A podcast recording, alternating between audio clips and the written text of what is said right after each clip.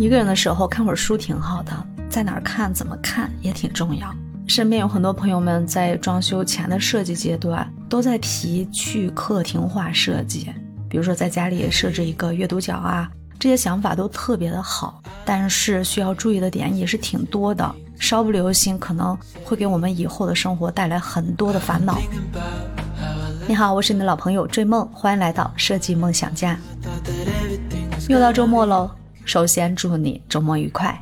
这么好的一个休息天，当然不能搬砖了，在家里好好休息，晒晒太阳。我这个卧室是前两年改造过的，就是简单的做了一些柜体的设计。因为这个卧室有一个转角的落地的大玻璃窗。窗户面积挺大的，进光量特别的好，所以一到中午太阳高照的时候，这个房间里面铺满了一层光，所以我就特别珍惜这个大落地的玻璃窗，放一些单体的家具或者是沙发之类的啊，在这个窗户面前还是挺占地方的。所以呢，我就根据这面墙做了一组组合柜，就是这个窗户正面的宽度有两米，左侧的话还能打个三门衣柜。衣柜的厚度大概就是五百五到六百嘛，我就正好把这个厚度的三门衣柜的右侧窗户这一侧，我给它做了一个两米乘七百的一个榻。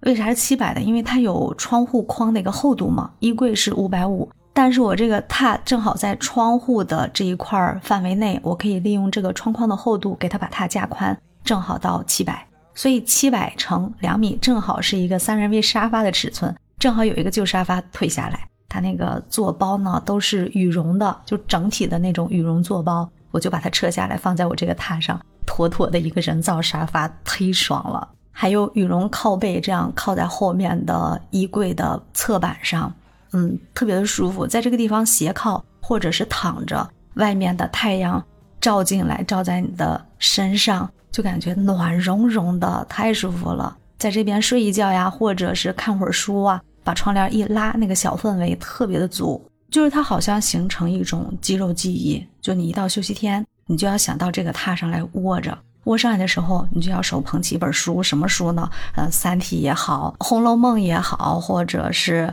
莫言的小说，基本上都是在这个榻上看完的。所以你要说一个人的时候适合看什么书呢？我觉得小说就挺好的。看到的是一个人一本书，实际小说里面的人物往外一冒，那个场景往外浮现的时候是繁华的。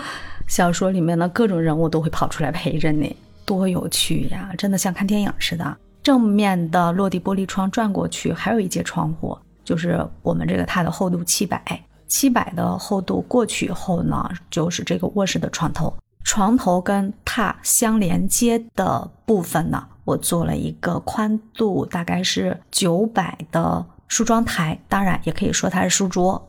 你看我在这躺着或者卧着看书的时候，或者刷剧的时候，旁边有这样的一个桌面，我可以放水杯，可以放一切我随时需要使用的物件。这就是我的床头靠大玻璃窗处的一个区域的组合柜体的设计。你看它除了三门衣柜，还有一个长度两米、宽度七百的这样的一个坐榻。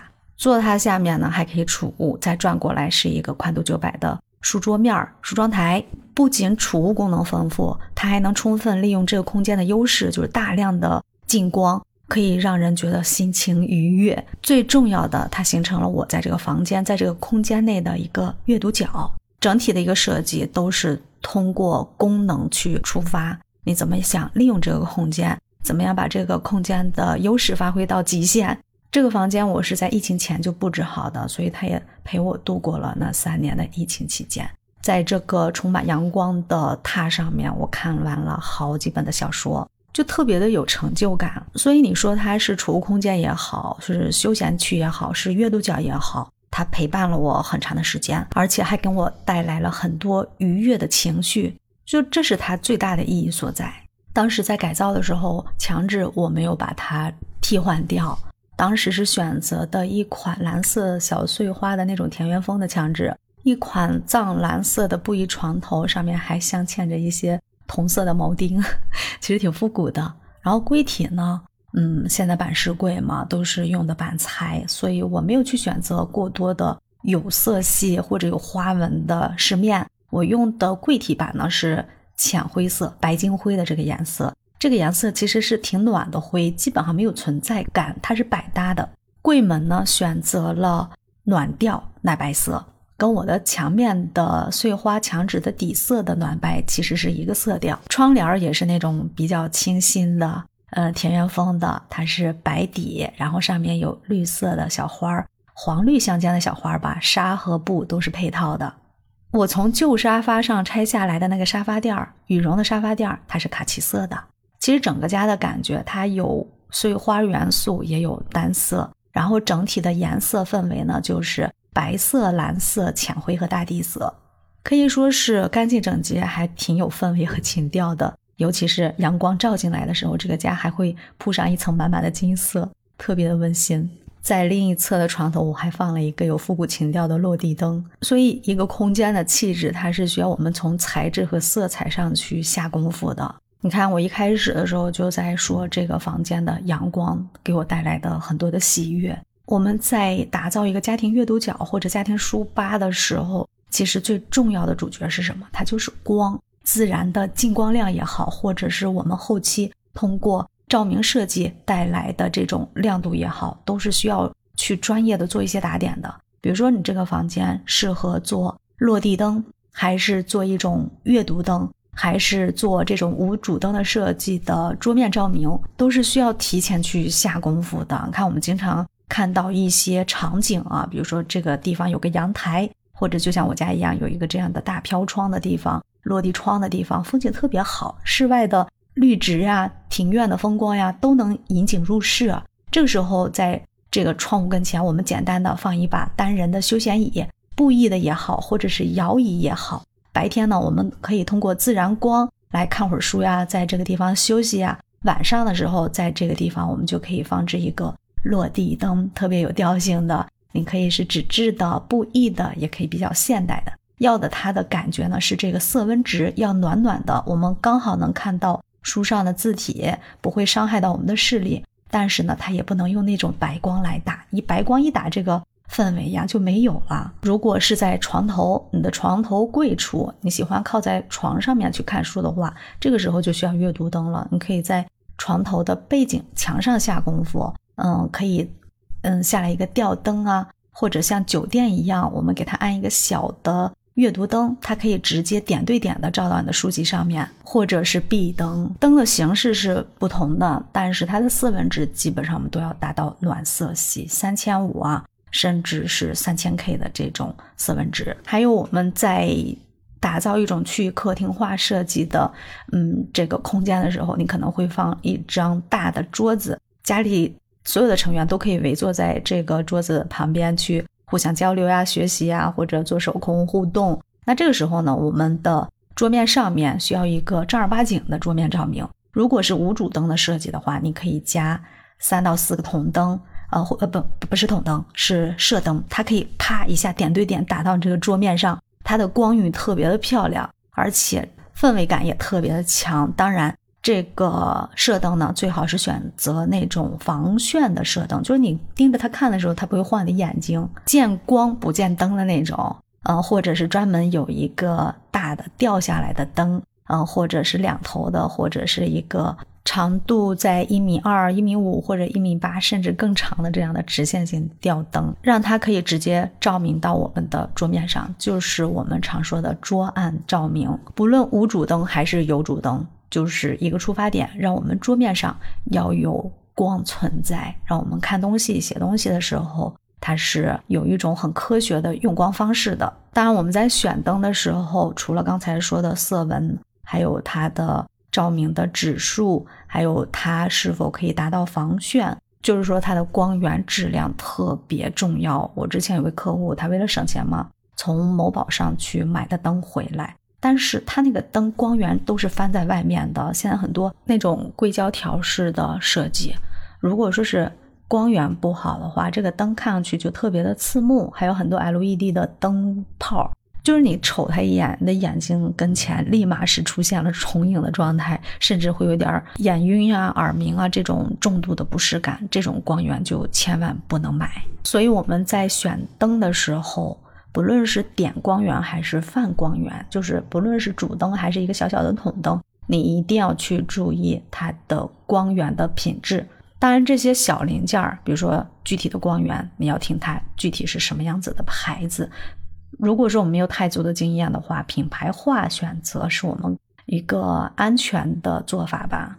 接下来呢，就是在于我们这个阅读角里面，它肯定会除了桌子啊、椅子，它还需要一些其他家具的点缀，就是根据功能来发生的。比如说我这边刚才说到的，要放一个沙发，单体沙发，那是否它就需要一个小脚机？小脚机的形式？它是可以挪动的呢，还是固定要摆放在这里的？甚至我们在看一些杂志的时候，经常看到一些动物书架的身影，有像长颈鹿的、小鹿的，还有大熊的。就是它把这个书架做成一种动物的形象，你看上去就像那种嶙峋的骨骼一样，把所有的书籍可以点缀在这个书架中。还有那种通天通地的书架，特别有范儿啊！它就在这个空间里面，嗯，有很大的存在感。有木色的呀，纯黑色的，它都是木质的。我们常见的，一般都是在靠近阳台的地方，或者是就家里可以把它定义为阅读角的地方，你就可以设置这么一个通天通地的书架。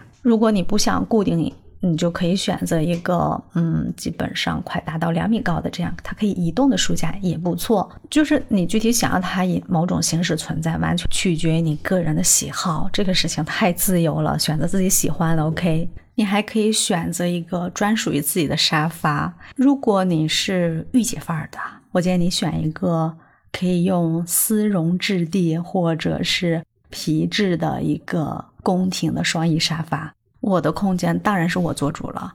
那它是皮质的呢，还是丝绒质地的？它哪怕是大红大绿的颜色都没有关系，只要你喜欢这个沙发，你可以窝在里面，可以坐在里面，可以蜷缩在里面，特别的有安全感。还有一款沙发就是头等舱，这很多人很多人都喜欢的一款沙发。它现在的个头也不需要特别的大，而且还可以把腿部的地方给你支撑起来。可以呈半躺形式的，就特别适合放在阳台的地方晒太阳，或者放在电视跟前去刷剧，是吧？如果你是小清新文艺范儿，那你可以选择一个偏美式的田园式的碎花的小沙发，可以有两个厚厚的扶手，坐包呢就像那种豆腐块似的，甚至你可以给它定制好几身外套，除了碎花，还可以有单色，还可以有棉麻的，还可以有现在的侘寂风，我们经常。看到的那种奶白色的沙发套，嗯，可以给它随时换装，再搭配一个可以随时推来推去的带有滑轮的小脚机收纳篮儿，它里面可以放杂志，可以放你一些简单的茶器，放你的玻璃杯，然后它们在阳光的照耀下泛着各自独特的光芒，是不是特别的有沉浸式的这种幸福感呢？好了好了，不能再联想了，我们再话收回来说，最重要的一盘就是关于书柜的设计。刚才我们说到一些可以移动的书架，可以随机去点缀的书架，但是很多时候我们会利用整体墙面去提高它的收纳的功能性，从地面做到顶面。哎，我记得网上有很多翻车的现场，也有很多过来人告诉大家，书柜千万不要全部敞开式，看着挺漂亮，像图书馆似的，但是你打扫起来太麻烦了。所以这个书柜该有门还是没门呢？以我的经验，过来人他都是要求加门的。但是这个玻璃门呢，我们当然选择玻璃门啦，它得能看到里面的书呀。你不能说加个石门全遮挡起来，那我的书柜跟其他的橱柜有什么不一样呢？对不对？说到这儿，难题又来了。你说这个书柜，我柜体用什么颜色、什么板？柜门用什么材质呢？一般柜体板肯定都是板材类的，你选择木质的呢？还是选择纯色的呢？一般也是跟风格来走。当然，最重要的还是你的喜好。一个人喜欢的东西结合在一起，它终究是没错的。如果你家里是那种原木风，那肯定是浅浅的木色要更适合整体的一个基调。如果是美式啊、中式呀，你可以用更深一点的木色来凸显它的厚重感，可以用胡桃木啊。或者是橡木啊，都可以。这个时候要注意这个木质的山纹，比如说它是很明显的这种自然生长的、特别还原这种自然状态的木纹呢，还是用现在的科技皮贴出来那种线形的纹理？这个选择没有技术含量，除了你的预算，最重要的一个就是你的喜好。你是喜欢时尚一些的、现代感强一点的话，你就可以用直线型的纹理；如果喜欢那种偏自然的，追求这种朴实和底蕴的，你就可以选择比较顺眼的山纹来做柜体板。总之呢，柜体板深一点，它是会显得高级一些，但是你不用担心它深了会让你的空间显得压抑，因为我们外面还有柜门。哎，这柜门的选择它就大有文章了。那你选择金属框的木门，还是选择木门中间加玻璃的这样子的柜门呢？这个当然要看我们的预算了。如果说是木板中间加玻璃的话，它的造价会便宜点儿。如果你想要那种类似于全景玻璃的铝制加钢化玻璃的配置呢，它的造价要偏高一点。甚至你还想用那种朦胧虚实的长虹款的玻璃，或者用夹丝玻璃，或者用。可以把内部虚化的这种有一些些更高级点工艺的玻璃门的话，造价肯定就偏高了。所以这柜体的设计和选择呢，直接影响到我们的预算。然后就是柜体里面我要不要有灯呢？感应的线性灯它也是我们的预算之一。但是有了这个灯以后呢，你的柜体里的书在晚上不开灯的时候，它也可以看得很清楚，因为它有层板灯的设计。嗯，当然，这个书柜吧，一般设计来都是自己用的，除非是你放在客厅里面，觉得它是一个装饰的这样的柜体，它可以放书籍，可以放一些陈列品。但如果我们单纯拿它做书柜的话，我觉得这个层板灯其实是可以去忽略掉的。它就是一个书柜嘛，干嘛有必要去把它设计的不灵不灵的嘛，对吧？它就是实用就可以了。它能达到一整面的这个书墙的话，带给我的满足感也特别的强。那我非要黑灯瞎火的去干吗？对吧？我的室内肯定还有其他的照明，不需要通过这个柜体去专门给书打光。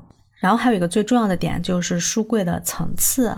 我记得我之前给我们一个客户设计他的专门的书房里面的书柜的话，我们是把书柜以下把它的重心降低。距地六百的高度，我们是结合抽屉和柜门来放的，都是实的门板，就下面可以储物，放一些不常用的书。但是从六百起到我们视线范围内一米七的高度，你伸手可以触碰到的这一排的宽度和高度，我们是让它敞开式的，就是你可以随手去取你想要读的书，然后你平视它也好去索引。当然，这一排敞开式的书架，我们也是。分成放大型书，还有小的书本，有可以放一些陈设物，可以放一些些小的画幅或者相框的这些多功能的结合的柜体。所以说，它每个敞开格的宽度和高度，我们是需要设计的。工字格的形式呀，还是长条格，还是有一些狭窄的格子。有的层吧，它适合把这个书平放；有的适合让它竖着放置。因为他们家的书特别的多，各种规格尺寸的，各种不同的，嗯，需要去查他的文献的，孩子用的书，老婆收的书，还有他自己的参考书籍，所以大家每个人的书是不一样的。他家的这个书柜的柜体分层就可以说是个性化的，每个分层的尺寸规格都不太一样。当然，我们要在这种不同中去找它的一个呃节奏感。就你不能把这个书柜搞得特别的凌乱，那样看上去也不好看。然后一米七往上的部分通顶的地方，我们也是加了石门，顶柜上也是放一些不常用的书籍，拿石门盖起来，它也好打理，不是？这是从平面上看它的层次。如果说从侧立面剖面，就侧着你看这个柜体的层次，它可以底柜稍微厚一点。你可以储物量更大一些，更实用。然后中部的书柜呢，我们让它薄一点，嗯，薄的大概有三百到三百五厚度吧。我说的这所有的数据都是毫米哦，三百到三百五的这样的厚度呢，它就适合做我们的书柜。你发现没有？书柜做深了以后，你的书放进去，它是这个厚度是填不满的。你书以外的这个层板上面就很容易落灰，所以我们的书柜不宜太厚。你的书放进去，正好把这个格子填的差不多满了就可以了，没必要留那么多的空隙。空隙多了，都是为将来打扫卫生找麻烦，要不然这些层板打理起来也挺费劲儿的，是吧？所以整体的书柜，它跟我们的选材、配色，还有它本身的层次感，还有它关于一些细节的设计的点，都是特别重要的。我们先抛开风格不说，就从这些实用性。的角度来说，我们也需要认真对待这个书柜，不是说草草的，我拿板子打出来千篇一律的格子状，它就完事儿了。大多数的现代简约的柜子基本上都是方形的啊，我们尽量可以做到通顶通底，这样储物量特别的大。如果说你家是偏复古的，嗯，比如说现在流行的轻奢的法式风啊、美式风啊，或者是奶油风啊，你还可以去定制一些弧形的柜门的造型。这样子在整个空间中看上去更加的立体，更风格更贴切，甚至还可以在施工的时候木作阶段就可以把这个层板呀，把这个造型给它用木作的施工给做出来，最后去做木门儿。所以省钱的办法有很多种，就是看是不是做一个有心人，提前把设计工作做到位，一定要根据自己的生活习惯去定义它的功能，然后再决定它的形式。当然，你还有哪里不清楚的，还可以在我的节目下方留言。如果能帮到你，我也是挺开心的。那最后一个，我们场景的大物件全部把它摆放好了。那接下来它的陈设还需要什么来制造一些氛围呢？那最多的一般就是绿植了、盆栽了。因为阅读的地方，它是让我们养心静气的地方。绿色，甚至是绿色的植物，或者是。花瓶儿一些花艺作品都特别适合这个氛围的营造，它属于这个阅读角的一个附加值吧。除了你坐在这里看书啊、喝茶呀、晒太阳呀，你还有一种视觉上的享受。如果在窗户跟前看着外面的景色，或者天空，或者外面的绿植带，然后你室内呢也能跟它有呼应的绿色部分。我是通过一幅画呢，还是通过一棵大型的绿植呢？来跟室外产生一种互动，这种的把自然引进我们室内的这种做法呢，它其实挺高级的。可能你平时也会这样来做，在阳台的地方、窗户跟前放棵绿植啊，甚至你可以放很多盆的绿植或者盆栽，让这个地方的负氧离子也变得比其他地方更浓郁。那这个小角落是不是就你家聚气的地方啊？大家都喜欢到这个地方来待一会儿，所以大面积的绿色也是阅读角，我觉得可以去浓墨重彩的一部分。就是绿色，你可以放肆的去使用，尤其是这种自然的植物，经常用的有琴叶榕、散尾葵、老根的龙鳞春雨啊，还有。百合竹、天堂鸟这些大叶的绿植，或者是有意境的哦，对对对，还有龟背，它就特别好养。你只要随时让它喝饱水就可以了。甚至这些大叶的绿植，它长得特别茂盛以后，你把它的这个叶材剪下来，还可以放在透明的花瓶里面做一些水培，它也可以养得非常的好。然后这些水培的绿材呢，你可以装点在家里不同的角落，甚至结合。特别鲜活的这种花材，去给他自己动手做一些花艺作品，不论是在桌子上啊，或者脚机上面，还是餐桌上搭配我们的书籍，它又是一个特别有氛围感的场景。这样下来的话，你对家居陈设、家居装饰的感受呢，可不是一般人了。你对软装呢，有了一个基本的认知。而且你的审美情趣只会越来越高，你只会越来越关注更加美的事物。做到这一点，我真的得恭喜你，你自己也会变得越来越美。你相信吗？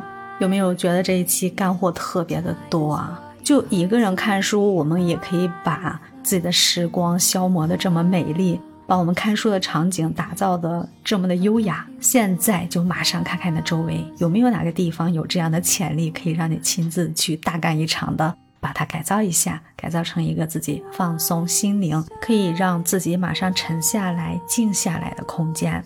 我相信它在你的日后的生活中会带给你一个巨大的能量。现在就去动手，现在就去发现吧。那我们今天就聊到这儿了。对于家庭阅读角，你有哪些想法和自己动手的经验呢？可以在节目下方的评论区留言告诉我，和我分享一下，好吗？不要忘了点赞哦，关注追梦播客，订阅设计梦想家。如果觉得这期节目对你帮助特别大，也可以把它分享给你的家人和朋友。感谢你的点赞、收藏、转发和评论，感谢收听，我们下期见，拜拜。